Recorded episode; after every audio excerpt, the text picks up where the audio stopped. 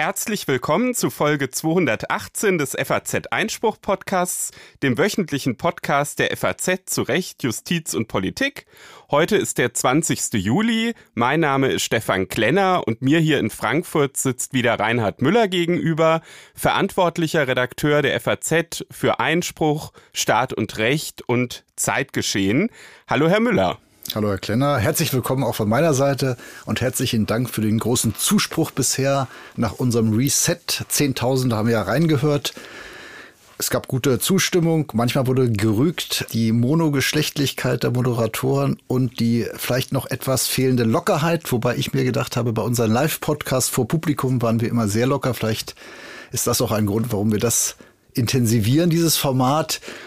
Äh, genau, Geschlechtsumwandlung ist bei mir bisher nicht geplant. Ich weiß nicht, wie es bei Herrn Klenner aussieht. Nee, nee, ich habe da auch keine Lust auf Geschlechtsumwandlung, Herr Müller. Aber ich glaube, wir werden sonst alles weiter im grünen Bereich lassen und vor allem ist es ja auch so, dass unser Moderatorenteam nicht nur aus Reinhard Müller und mir besteht, sondern auch aus Patrick Barners, den haben ja unsere Hörer schon letzte Woche kennengelernt und natürlich auch aus Anna-Sophia Lang, die ist nächste Woche das erste Mal mit mir am Start ähm, so dass wir darauf achten, dass auch ganz unterschiedliche Moderatoren hier immer zu Wort kommen. Dazu haben wir natürlich noch die Experten und Expertinnen aus der FAZ-Redaktion und dann natürlich auch immer wieder äh, Gesprächspartner und auch die haben alle Geschlechter, die es so gibt.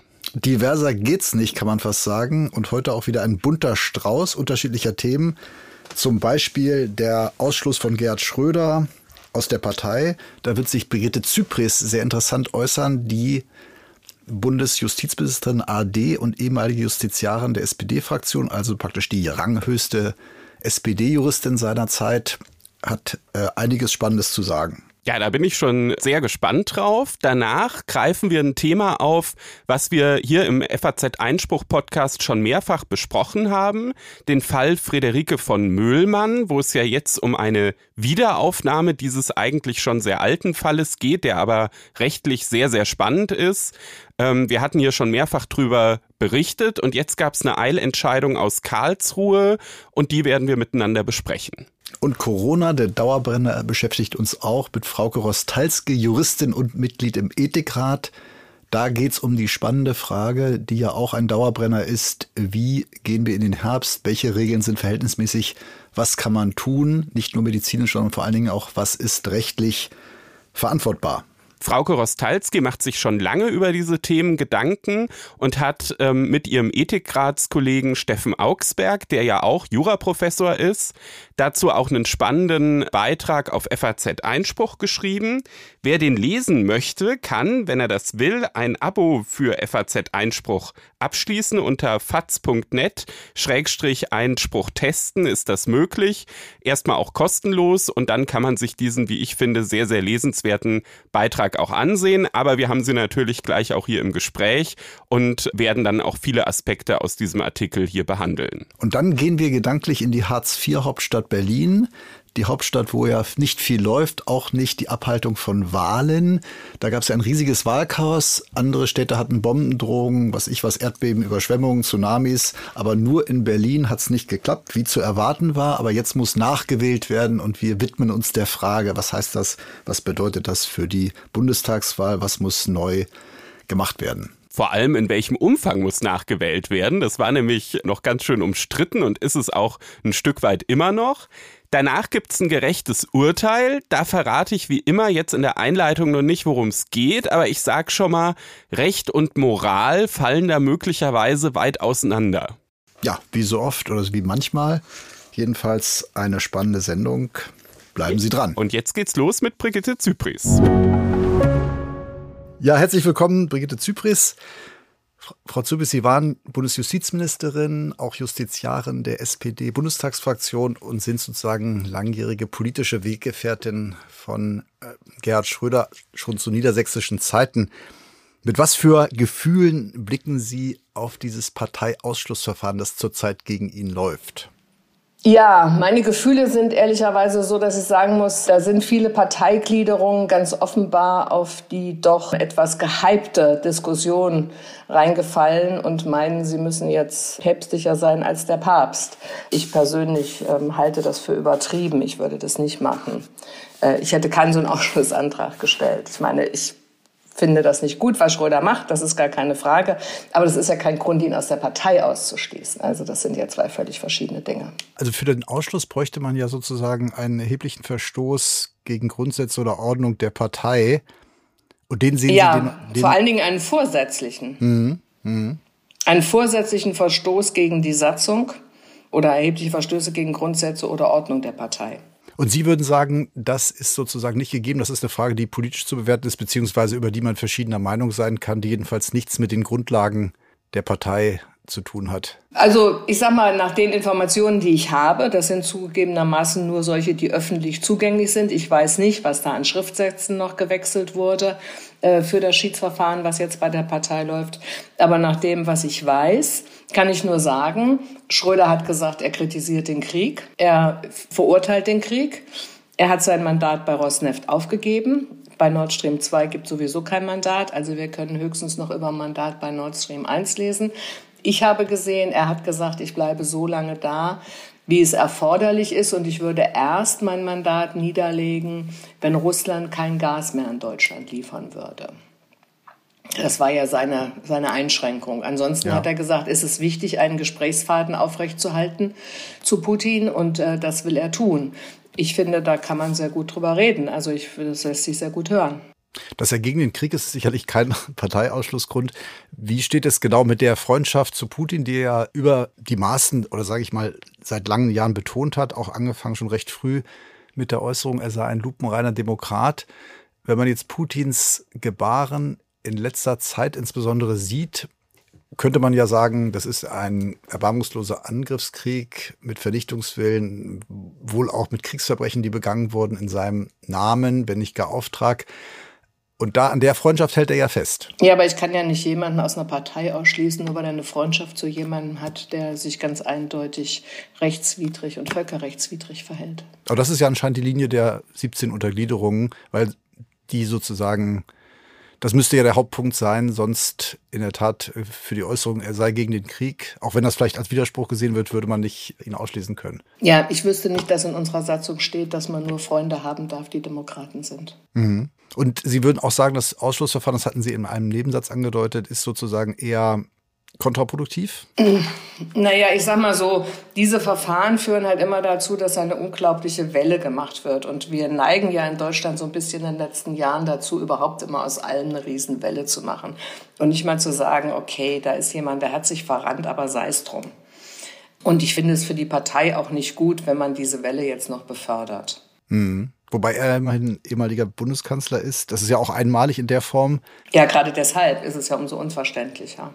Also es wird ja irgendwie alles reduziert auf die Tatsache, dass Schröder, ich weiß ja gar nicht, ob die wirklich noch befreundet sind oder ob das diese Kategorie Freundschaft ist, was Sie und ich unter Freundschaft verstehen würden. Das möchte jetzt mal dahinstehen. Mhm. Aber auf alle Fälle ähm, kritisiert er ihn persönlich nicht öffentlich, wenigstens nicht soweit ich das wahrgenommen habe. Und das reicht ja dann schon. Und das ist wirklich kein Grund zum Ausschluss ähm, aus einer Partei. Ich meine, man muss doch immer gucken, was haben die Parteien für Aufgaben. Die Parteien wirken an der Willensbildung des Volkes mit und dementsprechend müssen sie auch eine gewisse Bandbreite äh, repräsentieren es muss ja ein innerparteilicher Diskurs auch stattfinden, der dann irgendwie zu einer Mehrheitsmeinung führt. Und dieser innerparteiliche Prozess einer Meinungsfindung, die dann dazu führt, dass es ein Ergebnis gibt, das ist ja auch gerade das, was äh, unser Parteiensystem auszeichnet und was so essentiell wichtig ist. Deswegen kann man nicht sagen, jeder, der mal irgendwie eine Meinung hat, die nicht in den Mainstream passt, der wird jetzt mal rausgeschmissen. Das heißt, Sie sehen auch den Ausschluss von Sarrazin kritisch. Na, bei Sarrazin war es ja ein bisschen was anderes. Ähm, da ging es ja darum, dass er tatsächlich Positionen vertreten hat, die mit unserer äh, Rechtsordnung nicht kompatibel waren. Also er hat beispielsweise, ja, einer der Gründe, weshalb er ausgeschlossen wurde, war ja, ähm, dass er den gerichtlichen Rechtsschutz verweigern wollte für Flüchtlinge, deren Asylantrag abgelehnt war. Und das hat schlicht und ergreifend mit unserem Rechtsstaat nichts zu tun. Aber auch da hat es ja, genau, es gab diese Rassismusvorwürfe, Islamfeindlichkeit, Vorwürfe. Aber auch da hat es ja drei Verfahren oder drei Anläufe gebraucht. Ja, genau. Und das zeigt ja eben, dass es nicht so ganz so einfach ist, jemanden aus einer Partei auszuschließen. Es geht eben nicht nur um missliebige Meinungen, sondern es muss dann auch schon wirklich was Handfestes sein. Und in dem Moment, wo er eben sich gegen den Rechtsstaat gestellt hat in Deutschland und äh, die rechtsstaatlichen Standards ähm, quasi negieren wollte für eine bestimmte Gruppe Menschen. In dem Moment hat man dann gesagt, so jetzt reicht's. Aber wenn man einfach nur Meinungen vertritt, die eigentlich nichts mit den Meinungen unserer Partei zu tun haben, ähm, dann muss man das ein Stück weit auch aushalten. Aber hier könnte man ja sagen, Verbot eines Angriffskrieges steht auch im Grundgesetz. Wenn ich sozusagen den Protagonisten des Angriffskrieges weiterhin als Freund bezeichne, wie eng ich auch immer mit ihm befreundet bin, ist das schon auch auf der Ebene angesiedelt, Verstoß gegen den Rechtsstaat? Er hat den Krieg ausdrücklich kritisiert. Insofern stimmt das nicht so ganz. Also er hat sich ja schon gegen den Krieg gewandt. Mhm. Also das, das passt nicht so ganz. Also ich glaube, man muss das trennen, das Handeln und die Tatsache, dass er sich von einer Person, wie gesagt, ob das jetzt noch eine Freundschaft ist oder nicht, möchte dahinstehen, ähm, von einer Person ausdrücklich distanziert. Und sehen Sie, weil Sie angesprochen haben, dieser Hype, der in Deutschland gelegentlich über, sagen wir mal, abweichende oder extrem abweichende Meinungen gemacht wird, sehen Sie das auch bei den, bei dem zum Beispiel bei dem Entzug der Ehrenbürgerwürde Hannovers, die ja wahrscheinlich auch nicht so häufig entzogen wird? Auf die er dann, glaube ich, auch verzichtet hat, da hat er ja sicher nicht gewährt. Genau, er hat, er, die ist ihm ja nicht entzogen worden, sondern die hat er zurückgegeben aufgrund der Diskussion, ob sie ihm entzogen mhm. werden sollte oder nicht. Aber wäre das für Sie auch ein Beispiel, also nicht nur das Parteiausschlussverfahren, sondern wie man mit Schröder generell umgeht, aufgehängt sozusagen an dem Verhältnis zu Putin? Ja, ich muss ganz ehrlich sagen, ich finde das schon sehr hochgespielt. Und es wird alles das, was Schröder in der Vergangenheit auch durch seine Kontakte zu Putin für Deutschland erreicht hat, das wird alles nicht mehr ähm, ins Kalkül gezogen. Ich meine, auch Frau Merkel hat ähm, Herrn Schröder gebeten, in bestimmten Situationen mit Putin zu reden und Deutschland dazu, für Deutschland dazu verhandeln. Und das hat er dann auch gemacht. Ähm, das hat Deutschland also durchaus genützt in der Vergangenheit auch, dass Schröder gute Kontakte zu Putin hatte.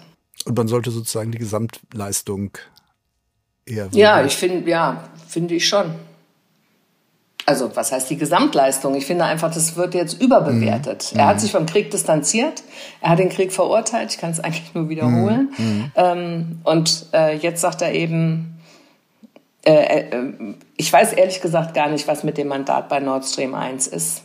Also das habe ich der Presse nicht entnehmen können. Ich weiß nur, dass er die anderen beiden stehen ja gar nicht mehr in Rede. Mhm. Es kann mhm. ja allenfalls noch um das Mandat zu Nord Stream, von Nord Stream 1 gehen. Glauben Sie, dass da noch einen Ausweg geben kann oder womöglich auch wie bei Kohl eine Neubewertung? Bei Kohl war ja auch zum Zeitpunkt des Hochkochens der Spendenaffäre der Ruf völlig ruiniert. Und mit den, mit den Jahren ähm, ist es dann wieder, obwohl die Spender bis heute nicht bekannt sind, etwas versickert. Glauben Sie, dass sowohl vielleicht was das Ausschlussverfahren, das sich ja auch wahrscheinlich lange ziehen wird, wenn man dann noch womöglich ordentlich Gerichte anruft, und das will er ja anscheinend, er will sich ja da ja wehren, aber dass sich auch die Bewertung im Laufe der Zeit ändern kann? Naja, ich hoffe mal, dass sich die Bewertung irgendwie bald mal äh, ändert, ehrlich gesagt. Also, ich meine, Schröder hat ja unzweifelhafte Verdienste für das Land als Kanzler. Das ist ja gar keine Frage. Der hat verhindert, dass wir in den Irakkrieg gezogen sind zum Beispiel. Das ist ja auch eine ähm, eine Leistung von ihm, ähm, die auch immer wieder hervorgestellt, äh, hervorgehoben wird. Er hat das Land wirtschaftlich wieder flott bekommen ähm, seinerzeit und von daher finde ich ehrlich gesagt die Tatsache, dass er ähm, sich da jetzt vielleicht irgendwie ein bisschen persönlich verrannt hat, die sollte man irgendwie auch mal ein bisschen hm. Er hat ja auch ähm, ausdrücklich gesagt, ähm, das ist mhm. vielleicht ja auch typisch Schröder, Sie kennen ihn ja äh, vergleichsweise gut, ähm, die Mea culpa liegt ihm nicht. Das war ja offenbar eine Anspielung auf Frank-Walter Steinmeier, den Sie auch kennen, mhm. ähm, der ja sozusagen jetzt klar noch in Amt und Würden gesagt hat, wir haben Fehler gemacht und so ein bisschen den Kanosser angegangen ist. Äh, das hat mhm. ja Schröder äh, so auch vielleicht auch in einer Art Bockigkeit aufgrund der öffentlichen Reaktionen nun kategorisch ausgeschlossen, so nach dem mhm. Motto, je mehr ich kritisiert werde, desto mehr beharre ich auf meine Haltung. Das ist leider so, ja. Und wie schätzen Sie die Lage in der Partei ein? Also das waren ja 17 Orts- oder Kreisverbände, die also satzungsgemäß den Ausschluss beantragt haben. Es wäre ja auch denkbar, dass ein wie auch immer großer Teil der Mitglieder so ähnlich denkt wie Sie, das aber vielleicht auf Funktionärsebene oder auf denen, die in den hm. Medien stehen, das anders gesehen wird. Auch Herr Klingbeil, von dem ja Schröder sich enttäuscht zeigte, hat ja gesagt, ähm, oder hat sich ja sozusagen abgewandt, wenn man so will. Mhm. Glauben Sie, dass die Partei da durchaus differenziert denkt, also dass die Basis vielleicht auch das anders sieht? Oder ist das, spiegelt das dieses Verfahren jetzt mit den, aufgrund dieser Anträge, so nach Ihrer Einschätzung von, von, ja gut, was heißt von außen, von innen, den Zustand? Also nach meiner Kenntnis sehen das auch viele Parteimitglieder, so wie ich. Und mhm. die sagen, jetzt lass doch einfach mal ein bisschen abtropfen. Das ist nicht schön, aber wie gesagt, er hat den Krieg verurteilt und die Tatsache, dass er sich jetzt nicht explizit vom Putin lossagt, das muss man jetzt auch nicht erwarten. Also das ist auch vielleicht ein bisschen, ja, ähm, also das, das habe ich schon oft gehört in der Partei, solche Äußerungen. Mhm. Aber es ist schon richtig, dass die Funktionärsebene das im Zweifel ein bisschen anders bewertet. Und wenn Sie jetzt aus Ihrer Regierungserfahrung auch mit Frau Merkel äh, nochmal zurückblicken, weil wir gerade über Steinmeier sprachen und es wird ja auch der Vorwurf jetzt erhoben, auch gegenüber Frau Merkel, 16 Jahre Abhängigkeit von Russland. Sie waren ja teilweise auch im Kabinett. Wie hat sich das von damals aus dargestellt? Also oder jetzt auch in der Rückschau, sagen wir mal. Das ist ja sozusagen äh, ein Teil der Vergangenheitsbewältigung, die jetzt geläuft die energiepolitische Abhängigkeit, vielleicht auch das Fehleinschätzen von Putin, obwohl er ja auch schon die Krim annektiert hatte. Ähm, wenn man, wenn Sie jetzt so zurückblicken aus Ihrer Position, die jetzt damals nicht Außenminister war, aber oder auch nicht, ähm, aber immerhin, also Kabinettsmitglied. Wie stellt sich das sozusagen aus Ihrer Rückschau dar? Also ich sag mal so, die, die Wirtschafts- die wirtschaftliche Abhängigkeit von China war sehr viel häufiger ein Thema als die energiepolitische Abhängigkeit von Russland. Äh, die Energiepolitik hat ja nicht die Bundesregierung gemacht, wenn Sie so wollen, sondern die Freigabe des Gasmarktes ist durch die Europäische Union erfolgt und die deutschen Unternehmen haben dann reagiert und haben in Russland das Gas eingekauft, weil es da eben am billigsten war. Ähm also das war jetzt nichts, womit die Regierung so unmittelbar beschäftigt war. Denn mhm. ich meine, die Regierung kauft ja nicht das Gas, weder damals noch heute. Sondern die Regierung sorgt nur dafür, wie es gekauft wird. Oder mhm. im Zweifel, ne? oder macht jetzt halt Vorgaben dafür. Mhm. Und insofern ähm, war das, und das muss man vielleicht kritisieren, heute war das zu wenig Thema. Aber das lief halt auch immer gut. Es gab ja nie irgendwelche Probleme mhm. mit Russland und den Lieferungen. Und von daher war das einfach nicht so sehr im Fokus. Das war aus heutiger Sicht ähm, ein Fehler. Die, Aber das, wenn ja. man vom Rathaus kommt, ist man immer klüger. Ne? Ja. Das wissen wir ja. Und die, das ist ja spannend, was Sie über China erzählt, dass das auch schon Thema war oder mehr Thema damals. Ja, natürlich, mhm. das wissen wir natürlich, das wussten wir damals auch schon, das haben wir auch mehrfach angesprochen. Und die Annexion der Krim, das war ja ein klarer Bruch des Völkerrechts, wurde auch so gebrandmarkt, wurde auch, es wurde versprochen, das wird nicht anerkannt. Mhm. Ähm, war ja schon, auch wenn es im Grunde unblutig war, aber natürlich gewaltsam, ein, ein Zeichen womöglich, dass man jetzt so oder so deuten kann. Aber es hat ja wirklich viele überrascht, dass er jetzt diesen Krieg so auch mit diesem Ziel praktisch offen verkündet, die Ukraine sich einzuverleiben oder der Ukraine das Existenzrecht abzusprechen. Mhm. Aber trotzdem könnte man ja sagen, die Krim war ein Präzedenzfall, aber wurde auch insofern, es wurde ja verurteilt, klar, aber wurde nicht so wahrgenommen damals demnach als eine Art erster Schritt. Oder wie sehen Sie das?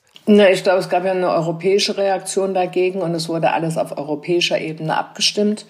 Und ähm, ich denke, in ganz Europa war da vielleicht ähm, zu wenig Aufmerksamkeit über das, was da noch folgen könnte. Mhm. Aber auch ganz ehrlich, es hatte halt keiner damit gerechnet. Also das war ja nun, wie Sie eben auch richtig sagten, ne? das hat, hatte man ja nicht gedacht. Mhm. Also das liegt ja natürlich auch daran, dass die, also ich habe mir das ja jetzt auch ein paar Mal überlegt, ähm, wieso ist das eigentlich so? Ich glaube, es liegt einfach daran, dass unsere Wahrnehmung eine völlig andere ist. Also wir würden ja doch nie aus solchen Gründen jetzt wie, wie Putin einen Krieg anfangen. Und es ist, glaube ich, zu wenig bedacht worden, dass Putin sich in seiner Psyche irgendwie völlig verstiegen hat in dieses Großrussland äh, aus der Zarenzeit und da irgendwo in einer, in einer Parallelwelt lebt. Äh, und deshalb und daraus dann aber tatsächlich dieses Handeln in dieser Welt ableitet. Also wir würden doch immer sagen, ein Land ist dann erfolgreich, wenn es wirtschaftlich erfolgreich ist. Und wir würden jetzt mal alles daran setzen, unser Land wirtschaftlich voranzubringen. Ähm, das macht er ja aber gar nicht. Ich meine, Russland ist ja wirtschaftlich äh, ziemlich ruiniert mhm. und wird jetzt weiter ruiniert durch die Sanktionen. Äh, da macht er sich aber gar keine Gedanken drum, dass seine Leute auf dem Land da alle leiden. Ich meine, in ein paar Städten gibt es einen gewissen Wohlstand, aber ansonsten ist die Bevölkerung ja bitter arm. Ähm, und das spielt alles gar keine Rolle. Und das wäre bei uns, ähm, das entspricht ja gar nicht unserer, unserer Wahrnehmung. Also mhm. oder unserem politischen Verständnis. Wir würden doch da völlig anders handeln. Wir hätten doch da eher, das haben die Chinesen ja beispielsweise gesagt. Die Chinesen haben gesagt, wir müssen das Land voranbringen, um die Hungersnot in China zu beseitigen und haben es ja tatsächlich geschafft, äh, zu erreichen, dass niemand mehr in China verhungert. Früher sind die Menschen ja zu Tausenden in China verhungert. Mhm. Also da haben die auch einen anderen Weg gefunden. Und deshalb, glaube ich, sind wir jetzt auch alle so überrascht davon, dass Putin das machen konnte, weil das so völlig außerhalb unserer Denkweise liegt. Aber anscheinend, weil Sie sagten, verstiegen, hat er sich auch noch weiter verändert. Also es war nicht absehbar, dass er noch so dass er diesen Schritt noch macht aus Ihrer Sicht? Naja, er herrscht, ja, er herrscht also, ja sozusagen schon länger und hat schon länger Gewalttaten begangen, hat Regimegegner im Ausland ermordet, mhm. hat Nawalny vor aller Augen mm, sozusagen. Mm. Also äh, das sein. Ja, man hat das ja auch, war sich ja auch immer nicht so richtig sicher. Stimmt das jetzt wirklich, dass das der russische Geheimdienst war oder nicht? Ne? Das war ja auch immer Frage. Ich habe mich immer gefragt, wenn das der russische Geheimdienst war, warum sind sie dann äh, machen die das nicht anders? Mhm. Also äh, ich war mir da auch nicht sicher, ob das immer so stimmt mit den Meldungen. Mhm. Aber wie gesagt, ich bin weder vom Geheimdienst noch vom Auswärtigen Amt. Das ist jetzt nur meine Parallelwertung in der Laiensphäre. Noch vielleicht noch äh, abschließend, ähm, äh, genau, jetzt, jetzt wieder in der äh, oder politischen Sphäre sind halt die, obwohl das ja auch alles Neuland ist, die Zeitenwende. Wie sehen Sie das? Das ist ja auch ein riesen innenpolitisches Thema. Nicht nur 100 Milliarden für die Bundeswehr, sondern energiepolitisch. Nehmen wir mal an, wie sehen Sie das sozusagen auch aus Sicht als Sozialdemokratin, was da auf uns zukommt? Wie wird das das Land verändern? Ja, das weiß man jetzt noch gar nicht genau, wie das das Land verändern wird. Ich meine, die erste Frage stellt sich ja dann nächste Woche oder mhm. übernächste Woche, äh, laufen die Gaslieferungen wieder oder nicht? Und welche Folgen hat das dann für den Herbst? Also äh, das kann man jetzt, glaube ich, noch gar nicht abschließend sagen. Äh, Zeiten von Inflation gab es immer mal. Da sind wir auch immer mit klargekommen. Mhm. Und da hätte ich jetzt erst, erstmal keine so eine große Sorge. Äh, ich finde ja, dass die Bundesregierung sehr entschlossen Entlastungen schafft für die Menschen. Und das ist ja also gut. Ich glaube schon, dass die Bundesregierung da das alles im Blick hat und handlungsfähig ist. Den Eindruck habe ich schon. Ähm, aber es kann natürlich zu finanziellen Verwerfungen kommen, die man dann auch nicht mehr ausgleichen kann. Aber das kann man jetzt noch gar nicht mhm. sagen. Und ähm, ich würde mich jetzt auch nicht daran beteiligen wollen, diese ständige äh, Panikmache da öffentlich zu schüren, wie das manche anderen machen. Ja, vielen Dank, Frau Zypris. Alles klar. Tschüss. Wir kommen jetzt zu einem Thema, was schon mehrfach im Podcast besprochen wurde, was ein sehr, sehr spannender Fall ist, und zwar der Fall Friederike von Müllmann. Herr Müller, vielleicht erzählen Sie noch mal zu Beginn so ein bisschen die Basics, auch für die Hörer, die jetzt vielleicht nicht jede Einspruchfolge, die wir schon zu dem Thema hatten, bisher dazu gehört haben. Was muss man erstmal so über den Fall wissen? Ein schrecklicher Fall im Grunde. 1981 ist diese 17-jährige Schülerin ermordet worden, vergewaltigt und erstochen. Der Verdächtige wurde freigesprochen später, obwohl es Spuren am Tatort gab. Und Jahre später, nachdem der Vater, also vorwiegend der Vater, ein, praktisch ein Ein-Mann-Unternehmen gegründet hat zur Wiederherstellung von Gerechtigkeit, das dann zur Novellierung der Strafprozessordnung führte, hat man eine Wiederaufnahme angestrengt auf Grundlage des neuen Gesetzes der Großen Koalition und Untersuchungshaft gegen den damals schon Verdächtigen angeordnet, von dem man jetzt bessere Spuren verfügbar hatte.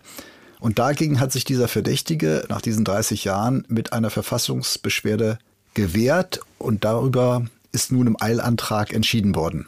Genau, also eine endgültige Entscheidung über die Verfassungsbeschwerde ist es ja noch nicht, aber die Eilentscheidung gibt es eben schon, weil ja die Untersuchungshaft etwas war, was der sofort zu spüren bekommen hat und wo er sich eben jetzt gewehrt hat. Und dann hat Karlsruhe gesagt, wir setzen dich jetzt erstmal auf freien Fuß. Warum, Herr Müller? Der zweite Senat hat, was erstmal ganz interessant ist, mit 5 zu 3 entschieden in der Eilentscheidung, also eine knappe Entscheidung und hat abgewogen, dass die Nachteile größer sind, wenn man ihn in U-Haft lässt, weil es eben eine starke Freiheitsbeschränkung ist, auch nach dieser langen Zeit. Und Sie haben auch gesagt, das wäre eben nicht revidierbar und sich dafür ausgesprochen, auch durchaus ungewöhnlich und vielleicht ein Indiz für den späteren Ausgang des Hauptsacheverfahrens, ihn jetzt rauszulassen unter Auflagen. Im Hauptsacheverfahren wird es ja dann eben um diese Reform der Kroko gehen, die ja dieses Wiederaufnahmeverfahren eben erweitert haben, die gesagt haben, man kann jetzt mehr Wiederaufnahmeverfahren machen unter, unter anderen äh, Umständen. Warum ist denn so ein Wiederaufnahmeverfahren erstmal überhaupt ein Problem? Es gibt den verfassungsrechtlichen Grundsatz ne bis in idem, also Doppelbestrafungsverbot. Jetzt könnte man sich fragen, warum eigentlich Doppelbestrafung? Der Mann ist ja nie bestraft worden. Im Gegenteil, er ist freigesprochen worden, beziehungsweise er wurde nicht bestraft. Aber das gilt eben auch insofern, als dass nicht jemand zweimal wegen derselben Tat verfolgt werden darf. Jetzt muss man aber fairerweise sagen, Ausnahmen von diesem Doppelbestrafungsverbot gab es ja schon immer, ne? Also auch vor der Kroko-Reform. Genau, das wurde auch durchbrochen schon anerkanntermaßen, etwa wenn im Prozess unechte Urkunden vorgelegt wurden oder ein Schöffe mitgewirkt hat oder ein Richter, der seine Amtspflichten in dieser Sache verletzt hat. Aber das waren eben bestimmte Punkte und das wird weiter aufgeweicht durch die GroKo. Und ich finde, dass diese Aufweichung es schon in sich hatte, weil ja jetzt irgendwie der Ansatzpunkt anders war. Ne? Also man hat vorher, hat man so gesagt, okay, wir gucken uns das einzelne Verfahren an und wenn da eben irgendwas total krass schiefgelaufen ist, wie so eine falsche Urkunde, dann ist das ein Wiederaufnahmegrund. Und jetzt hat man gesagt, der Ansatzpunkt ist ein anderer. Man guckt sich nicht mehr nur das einzelne Verfahren an, sondern man sagt bei bestimmten Delikten, und das sind Mord, äh, Völkermord, Kriegsverbrechen, Verbrechen gegen die Menschlichkeit, also Delikte, die nicht verjähren können, da ist eine Wiederaufnahme möglich, wenn neue Beweise beigebracht werden können, die eben so eine Wiederaufnahme rechtfertigen. Und das ist ja jetzt auch das Spannende bei diesem Fall Möhlmann. Da gibt's ja eben eine alte Spermaspur aus den 80er Jahren, die man damals noch nicht so genau analysieren konnte und die man jetzt eben genauer analysieren kann. Und das ist eben dann möglicherweise so ein Beweis, der das, äh, der das rechtfertigen könnte. Genau, und hier steht eben das Gerechtigkeitsgefühl, kann man sagen, die materielle Gerechtigkeit im Einzelfall gegen einen verfassungsrechtlichen Grundsatz, der auch gute Gründe hat. Und es ist, glaube ich, jeder so ein bisschen hin und her gerissen. Ich bin es auch, weil man sich einfühlen kann, auch in den Vater insbesondere. Man kann sich auch einfühlen in den Einzelfall und will sagen, es kann doch nicht sein, dass jemand rumläuft, der mit hoher Wahrscheinlichkeit der Täter war. Auf der anderen Seite muss man auch sagen, wir haben früher auch eine Verjährungsfrist beim Mord gehabt. Und es ist eigentlich immer weiter, äh, diese Grundsätze, die im Einzelfall natürlich manchmal für Bauchschmerzen sorgen, sind ein bisschen aufgeweicht worden im Laufe der Zeit auch bei der Verjährung.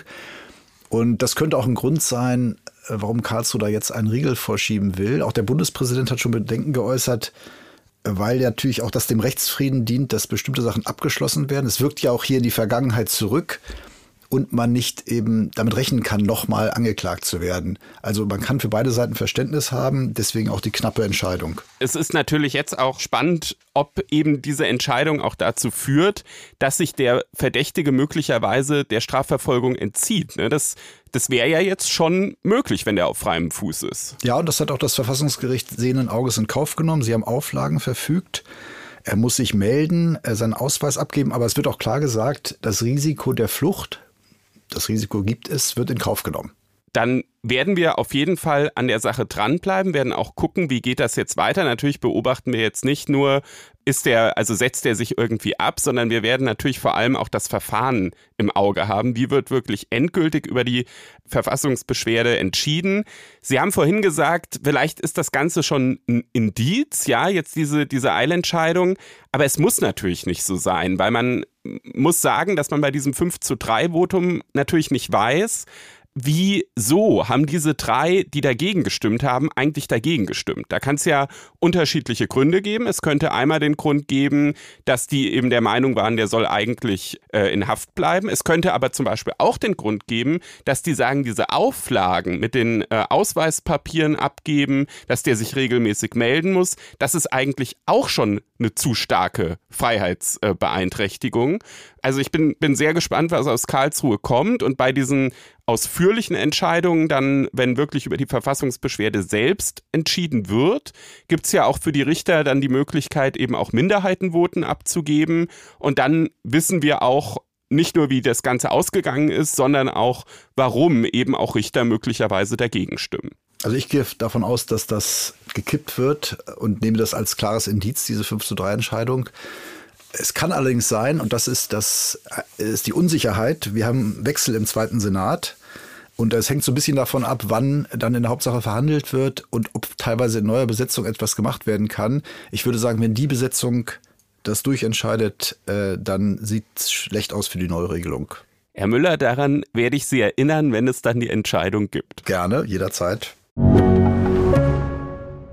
Im FAZ-Einspruch-Podcast geht es jetzt mal wieder um Corona. Dafür gibt es auch einen Grund, denn das Infektionsschutzgesetz in seiner jetzigen Form läuft zum 23. September aus und die Bundesregierung hat angekündigt, noch im Juli Eckpunkte für eine Novellierung des Infektionsschutzgesetzes vorzulegen. Und dazu soll der Bericht des Sachverständigenrats zur Evaluierung der Corona-Maßnahmen, der vor gut zwei Wochen vorgelegt wurde, eine wichtige Stütze sein. Und ich telefoniere jetzt mit jemandem, der diesen Bericht ziemlich gut gelesen hat, nämlich mit Frauke Rostalski, Strafrechtsprofessorin aus Köln und Mitglied im Deutschen Ethikrat. Guten Morgen, Frau Rostalski. Guten Morgen, Herr Dr. Klenner. Frau Rostalski, welche Lehren sind aus dem Sachverständigenbericht für die künftige Pandemiepolitik zu ziehen? Ja, also eine zentrale Lehre, die wir ziehen können, ist aus meiner Sicht, dass wir ein immenses Problem mit den Daten haben. Das haben wir jetzt nochmal schwarz auf weiß auch vom Sachverständigenbericht so als Erkenntnis erhalten. Wir haben nahezu, also wir als Deutschland haben nahezu in allen Bereichen verabsäumt, Daten systematisch zu erheben und auszuwerten. Und jetzt stehen wir vor dem Herbst und der Situation, dass ja nahezu alle Maßnahmen, die die Sachverständigen evaluieren sollten, nicht abschließend bewertet werden konnten, weil die Daten fehlen. Und daraus müssen wir aus meiner Sicht schon eine Lehre ziehen. Und zwar eben Daten müssen eigentlich ganz selbstverständlich systematisch erhoben und auch ausgewertet werden. Und das gilt auch nicht nur für die jetzige Pandemie, sondern gerade auch für künftige Pandemien. Wir müssen einfach wissen, wie gut unsere Instrumente, die wir da so in unserem Kasten haben, auch tatsächlich wirken gegen die Pandemie. Und Davon mal abgesehen, eines legt äh, der Sachverständigenbericht aus meiner Sicht dann nämlich auch noch offen. Wir haben uns als Gesellschaft, das tut aus meiner Sicht leider auch der Sachverständigenbericht nicht abschließend, uns noch nicht hinreichend damit auseinandergesetzt, wie wir jetzt mit bestimmten Risiken umgehen möchten. Also empirische Ungewissheit, das, was ich eben angesprochen habe, Datenunsicherheit, das ist das eine. Der normative, also wertende rechtliche Umgang, damit ist das andere. Im Recht, hm, ich als Juristin muss fragen, wie wir bestimmte Unsicherheiten einhegen wollen. Also welche Risiken sind wir als Gesellschaft bereit einzugehen? Aus meiner Sicht besteht hier ein ganz großer Nachholbedarf in der gesellschaftlichen Debatte und diese Debatte müssen wir jetzt unbedingt führen, auch noch vor dem Herbst.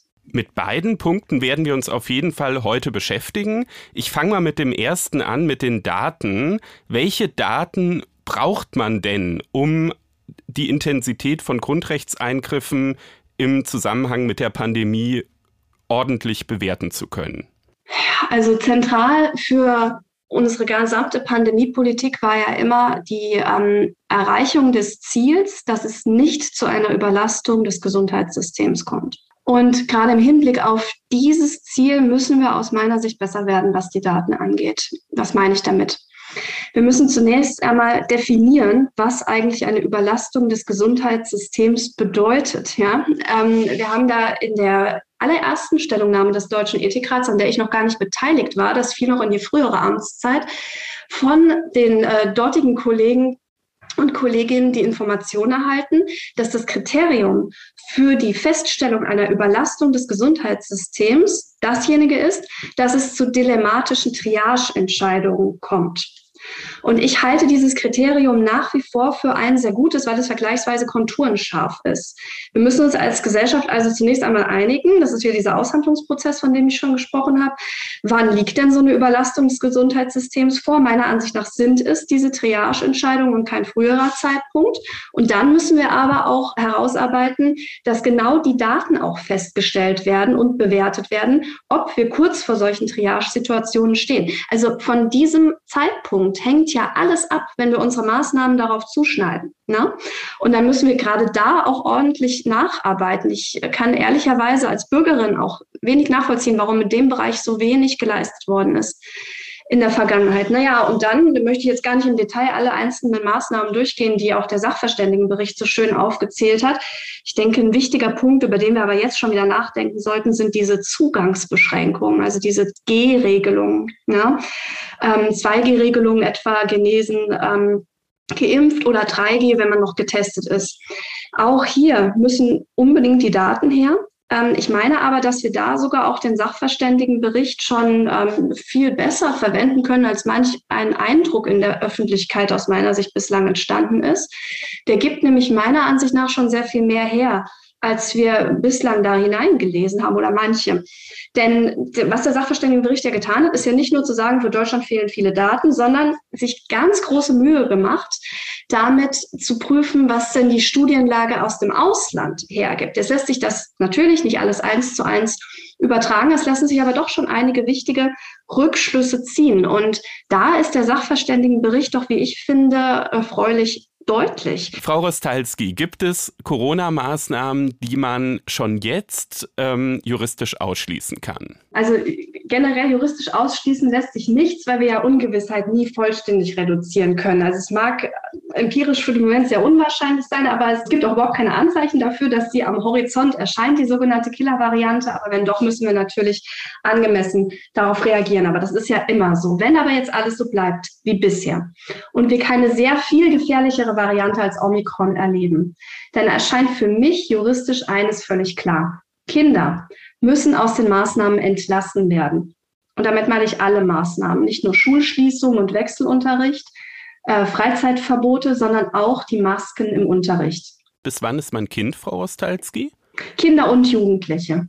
Kinder und Jugendliche, das hätte ich noch weiter präzisieren können, richtig. Also Kinder und Jugendliche bis 18-Jährige. Auch 17-Jährige sollen keine Maske mehr tragen, überhaupt nicht. Aus meiner Sicht ist das in den, im Schulunterricht, Masken im Schulunterricht ebenso wie sonstige Maßnahmen gegen diese Personengruppe zum jetzigen Zeitpunkt nicht mehr gerechtfertigt, wenn wir keine sehr viel gefährlichere Variante als Omikron erhalten. Lassen Sie mich das einmal kurz begründen.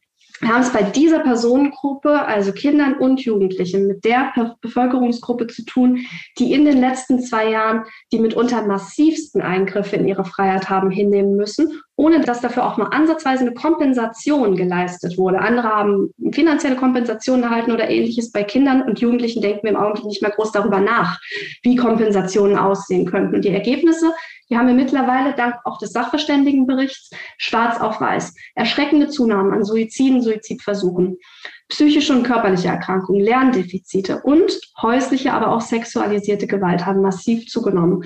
Und zugleich waren Kinder und Jugendliche in höchstem Maße solidarisch, denn die Maßnahmen erfolgten nicht zu ihrem Schutz, sondern zum Schutz der Älteren. Denn für Kinder und Jugendliche ergibt sich statistisch durch Corona bis heute kein relevant erhöhtes Gesundheitsrisiko. Sie erleiden in der Regel milde Verläufe und Todesfälle sind sehr, sehr selten. Und jetzt sind Sie eben schon darauf eingestiegen, als ich das Maskentragen angesprochen habe. Auch Maskentragen trifft Kinder und Jugendliche sicherlich noch sehr viel mehr.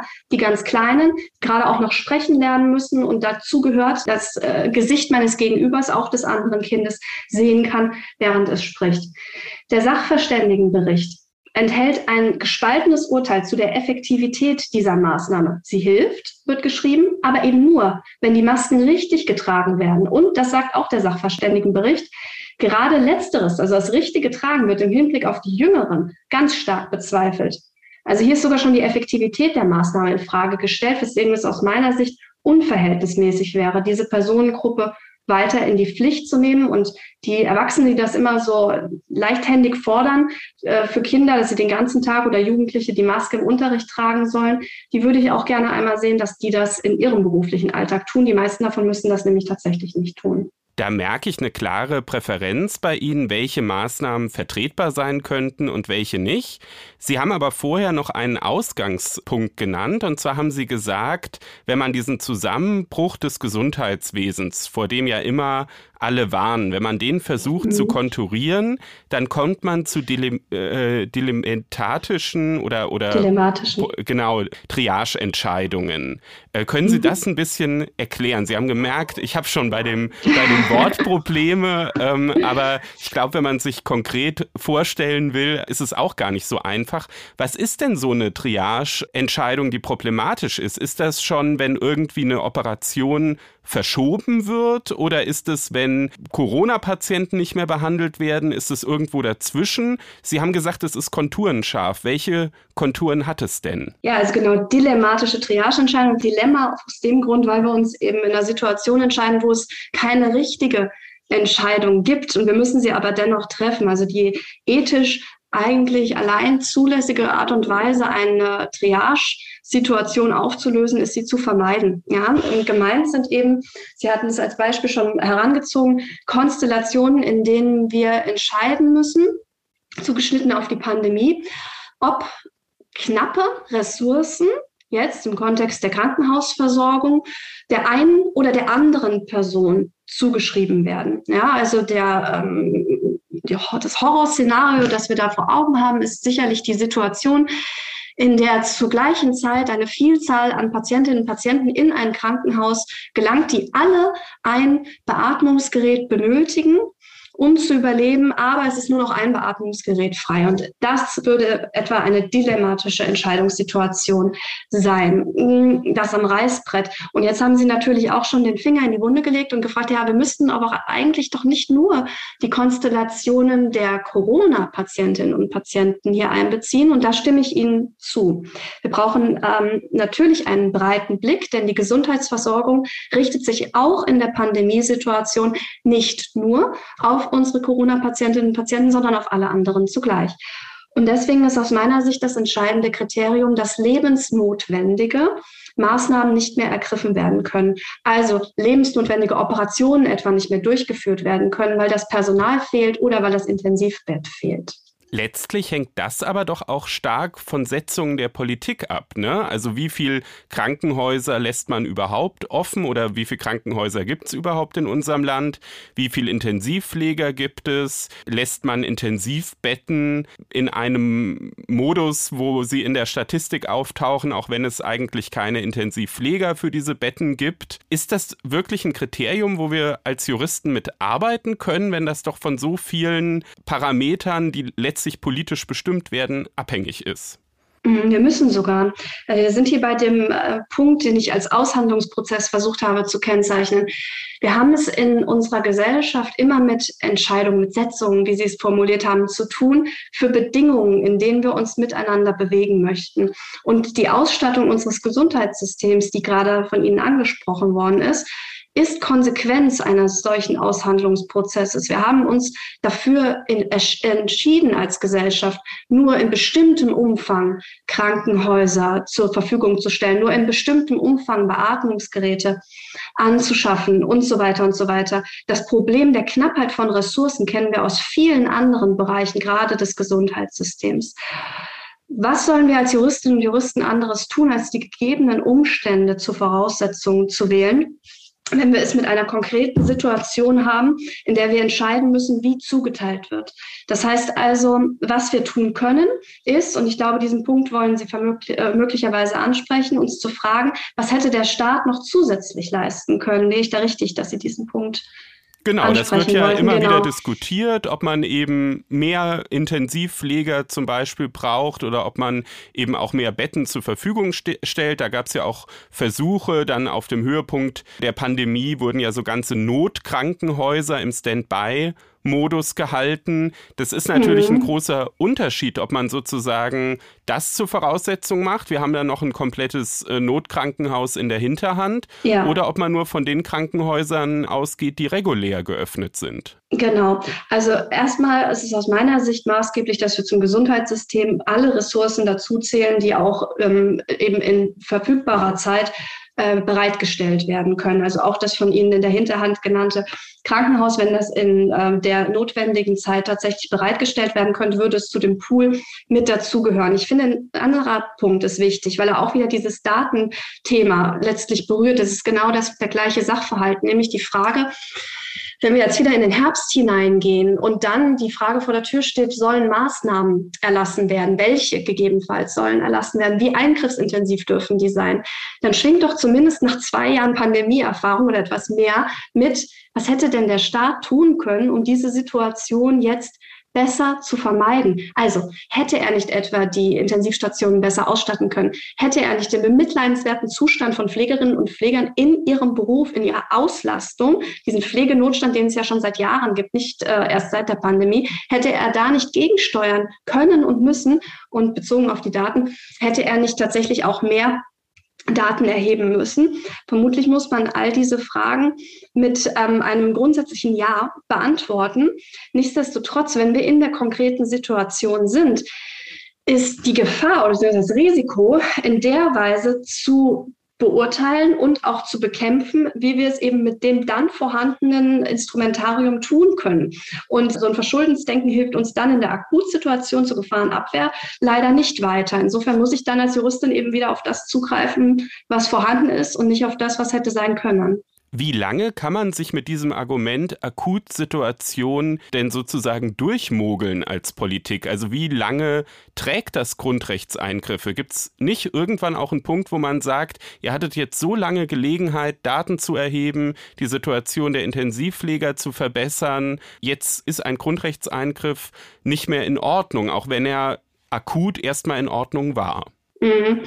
Das Problem ist ja, dass die ähm, Konsequenz wäre, zu sagen, ja, jetzt darf der Staat aber deswegen bestimmte Maßnahmen nicht mehr durchführen, dass andere Bevölkerungsmitglieder, die wiederum gar nichts dafür können, dass so ein solcher Missstand vorherrscht, in Mitleidenschaft gezogen werden würden. Deswegen geht die Rechnung, wie Sie sie gerade vorgeschlagen haben, am Ende des Tages leider nicht auf, auch wenn ich äh, Sympathien für diesen Ansatz hege, weil ich mich auch in vielen Punkten frage, ja, warum wird dieses massive ja, staatliche Unterlassen hier nicht in irgendeiner Weise beantwortet von uns als Gesellschaft. Aber die Antwort kann aus meiner Sicht nicht darin liegen, zu sagen, na, dann dürfen wir jetzt aber überhaupt keine Maßnahmen mehr durchführen, wenn das zur Folge hätte, dass ein großer Teil der Bevölkerung ähm, vor lebensgefährlichen Gefahren nicht mehr gesichert werden könnte. Ja.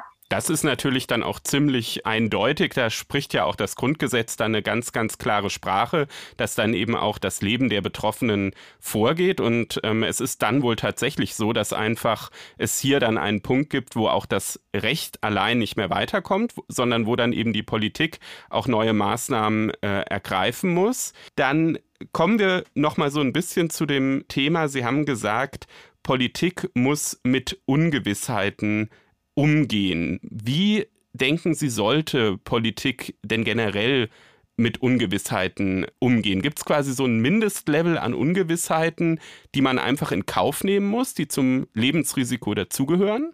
Mhm, genau, also das ist, finde ich, ein ganz entscheidender Punkt, den wir zwar immer mal wieder ansprechen, als Gesellschaft, auch als Deutscher Ethikrat immer mal wieder interessiert hat. Ich meine aber, dass wir da nicht weit genug gekommen sind. Wir müssen uns darüber verständigen, welche Risiken wir als Gesellschaft hinnehmen möchten. Das ist ähm, eigentlich ganz profan, weil wir das jeden Tag tun. Wir haben uns zum Beispiel darüber verständigt, dass wir sowas kreuzgefährliches wie den Straßenverkehr unter bestimmten äh, Bedingungen zulassen möchten. Aber im Hinblick auf die Pandemie haben wir da aus meiner Sicht noch nicht genug ausgehandelt. Das ist deswegen schwer, weil wir es eben in Teilen mit einer ungewissen Situation haben. Also es bestehen viele Unsicherheiten über den Verlauf der Pandemie, aber auch darüber, wie wir gesehen haben, wie unsere Maßnahmen überhaupt wirken, ob die effizient sind oder nicht. Und nichtsdestotrotz ist dies aber eigentlich ein ganz üblicher Sachverhalt. Wir bewegen uns permanent in einem Zustand von Unsicherheiten. Die sind mal mehr oder weniger ausgeprägt. Und was dabei hilft, um sich der Unsicherheit zu nähern, ist insbesondere Risikokohärenz. Das hat auch der Deutsche Ethikrat in seiner letzten Pandemiestellungnahme betont. Wir müssen mehr oder weniger vergleichen, welche Risiken wir üblicherweise hinzunehmen bereit sind und dann, so gut es eben geht, einen Vergleich mit Covid-19 vollziehen. Also wir sollten uns nicht von Angst treiben lassen, natürlich auch nicht von Leichtsinn, aber wir müssen eine realistische Risikoeinschätzung vornehmen. Und dazu gehört dann aus meiner Sicht gerade auch, dass wir staatliche Maßnahmen nicht auf die Abwehr von Risiken schützen könnten, für die es überhaupt keine Anhaltspunkte gibt. Also die sogenannte Killer-Variante zum Beispiel. Dann ist es aber doch schon so, wenn man solche Sachen zugrunde legt, solche Risiken, die wir sonst in Kauf nehmen, dass es am Ende, ich überspitze jetzt mal bewusst ein wenig, auf die Frage hinausläuft, wie viele Tote sind wir bereit in Kauf zu nehmen? Hm. Die Frage beantworten wir als Gesellschaft implizit jeden Tag. Also auch der Straßenverkehr führt dazu, dass es sehr, sehr viele Verkehrstote gibt jedes Jahr. Und im Grunde genommen ist das mm, so hart, wie Sie es ausdrücken, ich würde es anders formulieren, aber die Konsequenz dessen, wenn man als Gesellschaft miteinander leben möchte, das pure Miteinanderleben schafft immer ein Risiko für den anderen. Ja, nur wenn ich alleine auf einer Insel bin und kein anderer um mich herum ist, besteht kein Risiko für eine andere Person und damit auch kein Lebensrisiko. Und viele unserer Aktivitäten, die wir zulassen in unserer Gesellschaft, bergen erhebliche Lebensrisiken. Und diese müssen wir, das hatte ich am Anfang gesagt, dann rechtlich einhegen. Also bis zu dem Punkt, wo wir sagen, da beginnt die Selbstverantwortung des Einzelnen. Also ich schaffe so viele Schutzmaßnahmen, also zum Beispiel bestimmte Verkehrsregeln, da darf nicht jeder fahren, wie er möchte, es gibt bestimmte Tempolimits und so weiter. Und ab diesem Punkt, wenn das eingehalten ist, da beginnt dann die Selbstverantwortung des Einzelnen. Und ja, das gilt im Hinblick für jedes andere Risiko auch. Also im konkreten Fall einer Infektionskrankheit.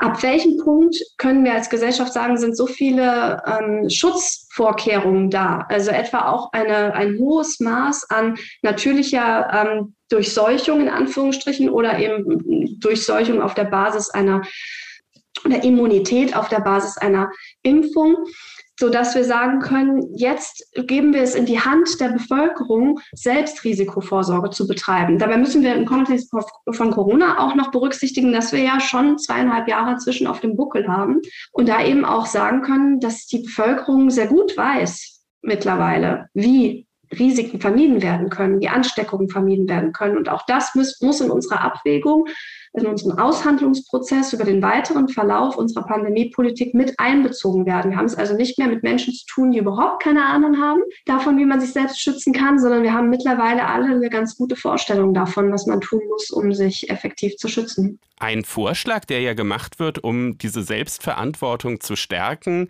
ist vermehrt auch mit dringenden Empfehlungen zu arbeiten. Also nicht mehr mhm. rechtlich zu sagen, es gibt jetzt die und die Vorschrift, wo zum Beispiel eben nur Geimpfte Zutritt haben oder wo auf jeden Fall eine Maske getragen werden muss. Es wird aber dringend empfohlen. Ja. Halten Sie das für eine Form, die ja dann rechtlich in irgendeiner Weise dann doch auch oft ausformuliert wird, halten Sie das für eine Form, diesen Konflikt aufzulösen? Ich finde das einen sehr guten Punkt, den Sie hier ansprechen. Und zwar habe ich mich von Beginn der Pandemie an gewundert, wie schnell in Deutschland doch das Recht zu Rate gezogen wurde. Im Grunde genommen ist ja der Mechanismus solcher Empfehlungen eigentlich derjenige, der näher liegt im ersten Zugang. Nämlich der Staat erkennt, da besteht ein spezifisches Risiko für die Bevölkerung und es gibt bestimmte Maßnahmen, die ergriffen werden können von jedem Einzelnen, jeder Einzelnen, um diesem Risiko entgegenzuwirken, auch im Interesse aller. Und dann eben die entsprechende Mitteilung, etwa tragt Masken, lasst euch impfen, ähm, haltet Abstände. Wir kennen das alles, was es da eben als verschiedenste Varianten gibt, um Schutz äh, zu gewährleisten für sich und für andere. Und dieser Griff zum Recht ist ja dann auch schnell auch der Griff zum Sanktionenrecht, der Griff zum schärfsten Schwert des Staates. Ne? Und ähm, das hat auch unsere letzte Stellungnahme im Deutschen Ethikrat enthält dazu einen entsprechenden Passus, bringt auch einen gewissen Umfang ein, vielleicht gewisses Vertrauensdefizit des Staates gegenüber seinem Bürger zum Ausdruck, weil man ja sagen kann, warum nutzt der Staat sofort Zwang? Warum versucht er es nicht zunächst mit dem Appell an unsere Einsicht, an unsere Vernunftfähigkeit? Ne? Und aus meiner Sicht sind solche Empfehlungen, die auch ein ähm, Kooperationsverhältnis zwischen Staat und Bürgerschaft stärker ähm, zum Ausdruck bringt, das viel bessere Instrument. Ja, also diese Herangehensweise, wir nehmen euch mit, wir, wir zeigen, dass ihr ein wichtiger Bestandteil dieser ganzen Strategie seid und eben nicht die bloß Normunterworfenen, sondern diejenigen, die, mit denen wir gemeinsam arbeiten und versuchen gemeinsam das Ziel, nämlich die Pandemiebewältigung in Deutschland, oder zumindest soweit wir das eben können, unseren Teil als Nation dazu beizutragen, dass wir die gemeinsam gelingen lassen können. Ja? Und deswegen, also ich fände zumindest jetzt nach zweieinhalb zweieinhalb Jahren Pandemie ist durchaus empfehlenswert, zunächst nicht gleich wieder auf das Recht überzugehen, sondern solche Schritte einzuschlagen. Aber befördern solche dringenden Empfehlungen nicht letztlich dann auch Streit und vielleicht sogar Spaltung in der Gesellschaft, weil im Grunde haben sie dann doch in jedem Theatersaal die Debatte, wird die Maske jetzt aufgezogen oder nicht? Und wenn dann Zuschauer nebeneinander sitzen, die das vielleicht sehr unterschiedlich sehen, gibt es dann sofort Streit. Mhm. Kann sich der Staat das wirklich so einfach machen, das auf die Bürger zu verlagern? Mm, ich, ich, weiß nicht recht, ob es wirklich eine bessere Situation wäre als unter der Geltung von Rechtsnormen.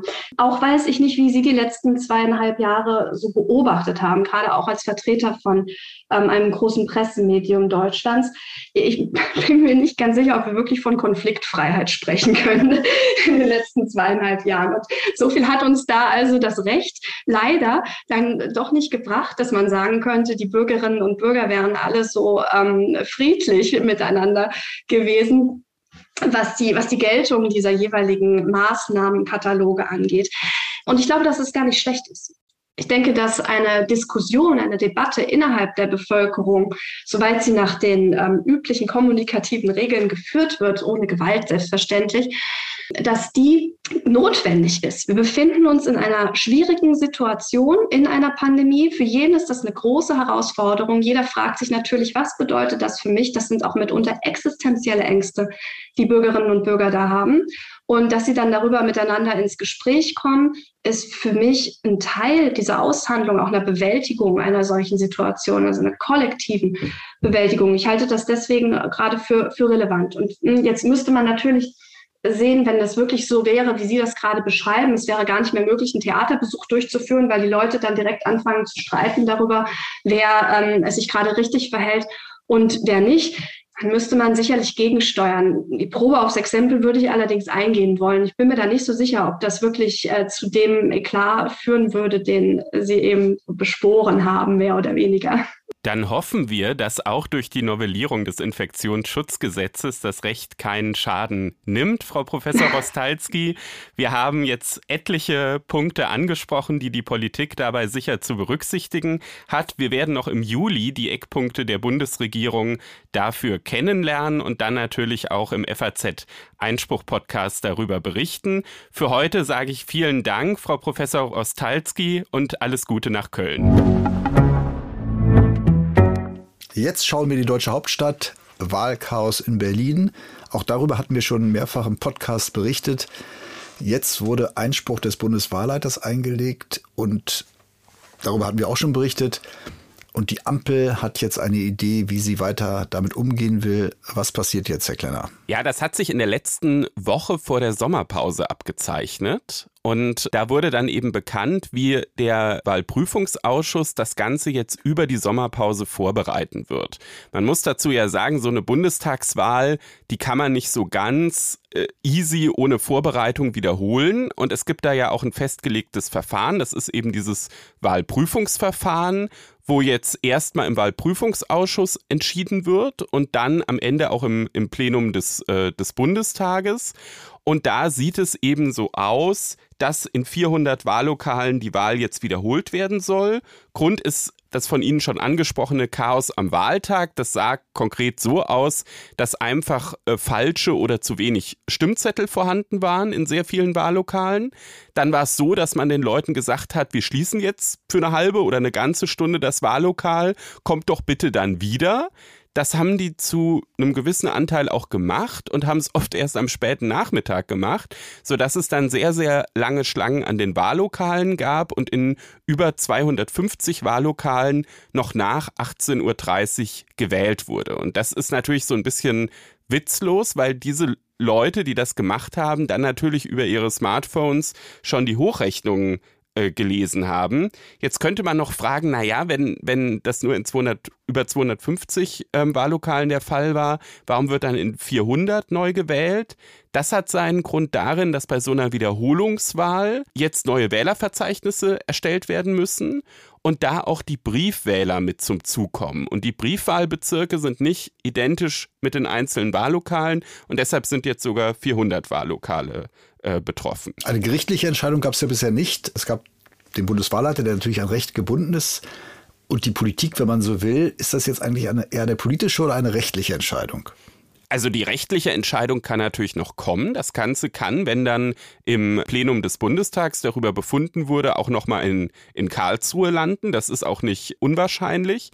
Ich denke, es ist so eine Mischung. Also man hat schon auch bei den Beratungen in dem Wahlprüfungsausschuss gemerkt, dass da beide Faktoren eine Rolle gespielt haben. Wenn man jetzt erstmal ins Wahlrecht guckt, dann ist es so, dass das Ganze in drei Schritten zu prüfen ist. Die erste Prüfung ist, gab es überhaupt einen Wahlfehler? Ne? Das war jetzt nicht so komplex, das zu prüfen. Wir haben eben das Chaos besprochen. Da waren sich alle einig, es gab Wahlfehler. Der zweite Prüfungspunkt ist dann im Wahlrecht, besteht eine Mandatsrelevanz. Da habe ich erstmal gedacht, Mandatsrelevanz sei eigentlich doch total klar. Man muss ja nur gucken, hat sich denn das Ganze jetzt auf die Zusammensetzung des Parlaments eigentlich ausgewirkt oder nicht. Man hat dann aber gemerkt bei der Debatte zwischen Bundeswahlleiter und auch Landeswahlleitung in Berlin, dass man darüber sehr trefflich streiten kann. Äh, jetzt bei der Bundestagswahl war es konkret so, dass die SPD 802 Stimmen mehr gebraucht hätte für einen zusätzlichen Sitz. Und dann hat der Bundeswahlleiter gesagt, okay, dann ist die Mandatsrelevanz gegeben, sobald 802 Wähler eben an der Wahl gehindert wurden durch diese zeitweise geschlossenen Wahllokale. Und da hat die Landeswahlleitung in Berlin gesagt, nee, da ist noch nicht die Mandatsrelevanz erreicht, weil es ist doch voll unrealistisch, dass wenn 802 Wähler gehindert waren, dass die wirklich auch alle SPD gewählt hätten. Und ähm, da scheinen die Abgeordneten jetzt aber doch dahin zu tendieren, dass man das zumindest auch für möglich halten muss. Und sind die Abgeordneten dem Bundeswahlleiter in Toto gefolgt? Also komplett, äh, komplett nicht. Wo sie ihm nicht gefolgt sind bei dieser Mandatsrelevanz, ja. Aber wo sie ihm nicht gefolgt sind, ist bei der Verhältnismäßigkeitserwägung. Da hatte der Bundeswahlleiter gesagt, aufgrund dieses Fehlers muss in allen sechs Wahlkreisen, wo das überhaupt aufgetaucht ist, neu gewählt werden, unabhängig davon, ob die Wahllokale einzeln davon jeweils betroffen waren von den Fehlern oder nicht. Und da haben die Abgeordneten, und das finde ich ehrlich gesagt auch überzeugend, gesagt, wir nehmen den geringstmöglichen Eingriff und das sind dann eben nur diese 400 Wahllokale, weil das ähm, halt die sind, wo es Fehler gab, plus die dazugehörigen äh, Briefwahlbezirke. Weil man muss natürlich auf der anderen Seite bei so einer Verhältnismäßigkeitsabwägung auch berücksichtigen, dass es auch Nachteile geben kann bei so einer Wiederholungswahl. Das heißt, die Wahlwiederholung kommt. Die Wahlwiederholung wird kommen. Wenn Berlin das auf die Reihe bekommt. Wenn Berlin das auf die Reihe bekommt. Es ist aber noch nicht ganz klar wie.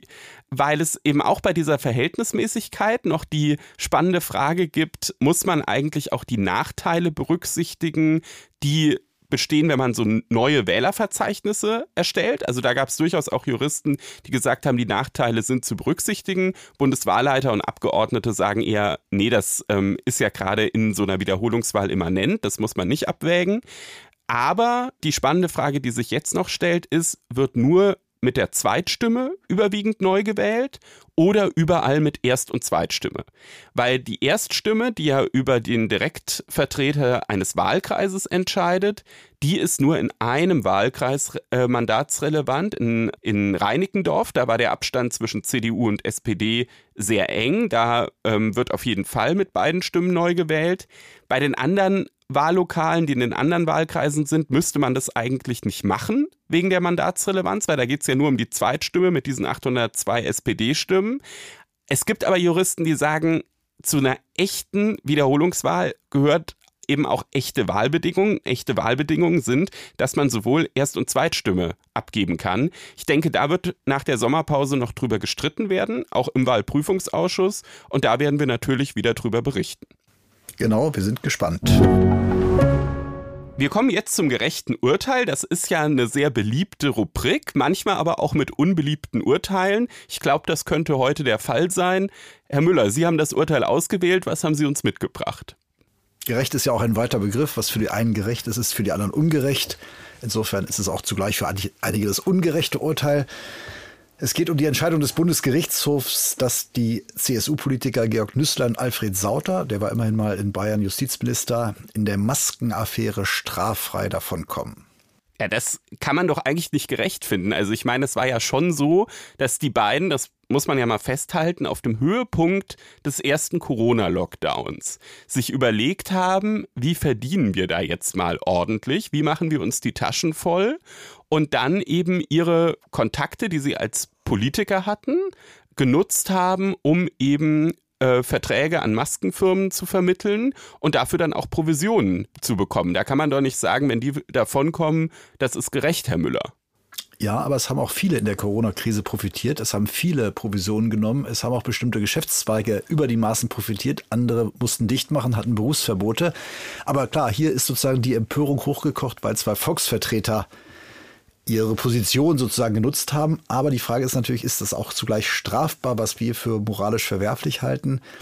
Und äh, die bisherige Vorschrift im Strafgesetzbuch, die Bestechlichkeit von Abgeordneten 108e, verlangt eben, dass die Abgeordneten bei der Wahrnehmung ihres Mandats Handlungen im Auftrag vornehmen. Ja, und da würde ich aber erstmal sagen, so nur vom Wortlaut her liegt es schon nahe, weil es war so, dass der Nüsslein mit seinem Titel MdB, also Bundestagsabgeordneter und auch stellvertretender Fraktionsvorsitzender, Briefe verschickt hat. Der Alfred Sauter hat es so ein bisschen durcheinander gemacht. Mal war er als Rechtsanwalt, dann hat er auch wieder MDL, also Landtagsabgeordneter, dahinter geschrieben da kann man doch eigentlich schon so, also zumindest ich habe das beim, beim ersten Hingucken mir so gedacht, das ist doch bei der Wahrnehmung des Mandats.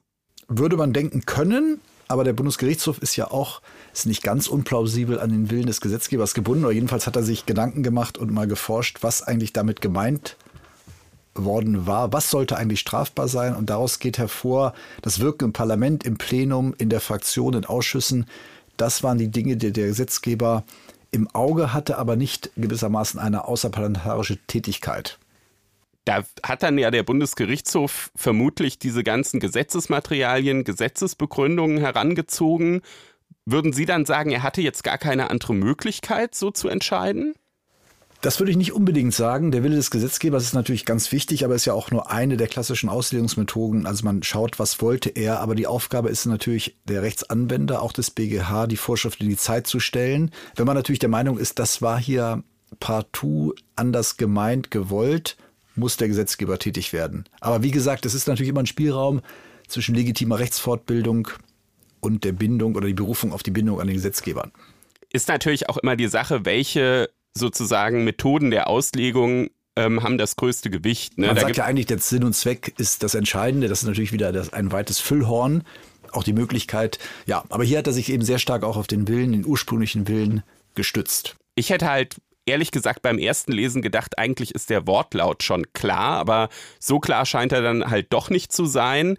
Jedenfalls soll das Ganze jetzt verschärft werden. Das hat einmal die Ampelkoalition angekündigt. Und wer sich da auch besonders hervorgetan hat, ist ausgerechnet die CSU. Die hat gesagt, wo immer es einen direkten Mandatsbezug gibt und daraus Geschäfte entstehen, da soll künftig bestraft werden.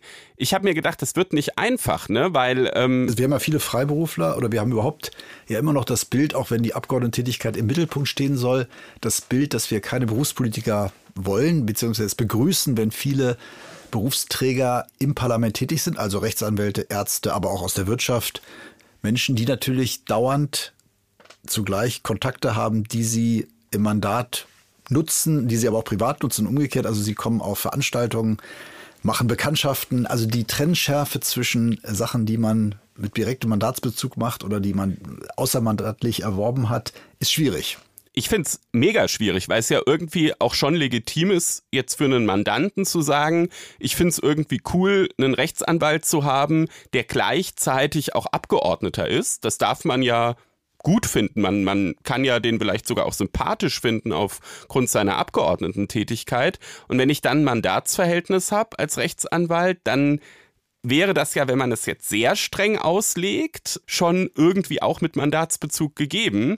Also ich glaube, da müssen wir uns auf jeden Fall die Gesetzentwürfe, wenn die dann vorgestellt werden, auch nochmal hier ganz genau ansehen und es vielleicht auch nochmal mit Experten diskutieren, weil es ist ja sehr, sehr naheliegend, dass sobald es dann die ersten Fälle gibt, das auch möglicherweise sogar bis nach Karlsruhe wieder geht, weil dann ja automatisch auch Mandatsfreiheit des Abgeordneten äh, beziehungsweise auch dessen Berufsfreiheit wieder äh, betroffen ist. Ja, und die Folge könnte natürlich sein, dass wir verstärkt Abgeordnete bekommen, die eben doch den direkten Weg von der Uni über Parteiapparate ins Parlament wählen und eben nicht nebenbei tätig sind, weil sie sonst Gefahr laufen, sich strafbar zu machen. Jetzt müssen Sie mir aber zum Schluss schon noch mal erklären, warum ausgerechnet dieses Urteil als gerechtes Urteil. Ich hatte gesagt, die Linie ist dünn. Äh, man kann es auch anders sehen, aber man könnte hier dafür sprechen, dass nicht nur, weil der BGH vielleicht etwas übertrieben auf den historischen Willen des Gesetzgebers abgestellt hat, aber er hat sich auch einer gewissen politischen Erwartungshaltung nicht gebeugt, einem öffentlichen Druck, die Leute haben klar gesagt, die müssen doch hinter Gittern, das ist strafbar und das ist eben nicht alles strafbar, was wir verwerflich halten. Und deswegen kann man das auch mit guten Gründen als gerechtes Urteil ansehen. Und Sie haben immerhin einen, äh, der Ihnen dazu stimmt, Herr Müller. Ja, zum Beispiel der Grüne Konstantin von Notz, also aus der anderen, von der anderen Feldpostnummer, wenn man so will, hat auch gesagt, das findet er richtig. Jetzt ist eben der Gesetzgeber am Zug. Aber wir haben gerade schon gesehen, das ist keine leichte Aufgabe, auch für den Gesetzgeber nicht. Dann werden wir das alles weiter im Blick haben. So ist es. Wir sind nun am Ende unserer Sendung angelangt und wir freuen uns natürlich wieder auf Feedback. Genau, gern auch kritisch, hyperkritisch, aber auch gern fundiert, zustimmend, ablehnend. Wir freuen uns sehr. Rückmeldung gerne an einspruchpodcast.faz.de. Man kann dort auch eine Sprachnachricht mit einer Frage zu einem Rechtsthema schicken und wir wollen das gerne dann auch in der Sendung beantworten. Das haben manche Hörer auch schon gemacht und ich kann jetzt schon mal ankündigen, in der nächsten Sendung, die ich ja dann mit Anna zusammen machen werde, da werden wir die erste Hörerfrage beantworten. Da freue ich mich schon drauf. Außerdem noch ein kleiner Hinweis, das Justizariat der FAZ sucht wieder Referendare. Da kann man sich bewerben bei frankfurterallgemeine.de also slash Referendariat bekommt alle notwendigen Informationen. Die Referendare sind auch eingebunden in unsere Einspruchkonferenzen. Also das ist, glaube ich, eine spannende Position. Das ist übrigens auch für uns immer sehr spannend. Also wir kriegen auch regelmäßig dann Themenvorschläge von den Referendaren. Morgen treffe ich mich mit einer Referendarin zum Mittagessen, die mir schon vier verschiedene Themenvorschläge vorher geschickt hat. Also die sind auch alle sehr engagiert, die Referendare, und wir freuen uns dann sehr über Einsendungen. Jetzt sagen wir Danke fürs Zuhören und haben Sie eine gute Woche. Und bleiben Sie natürlich Einspruch treu. Ich habe keinen Zweifel, dass Sie das tun werden.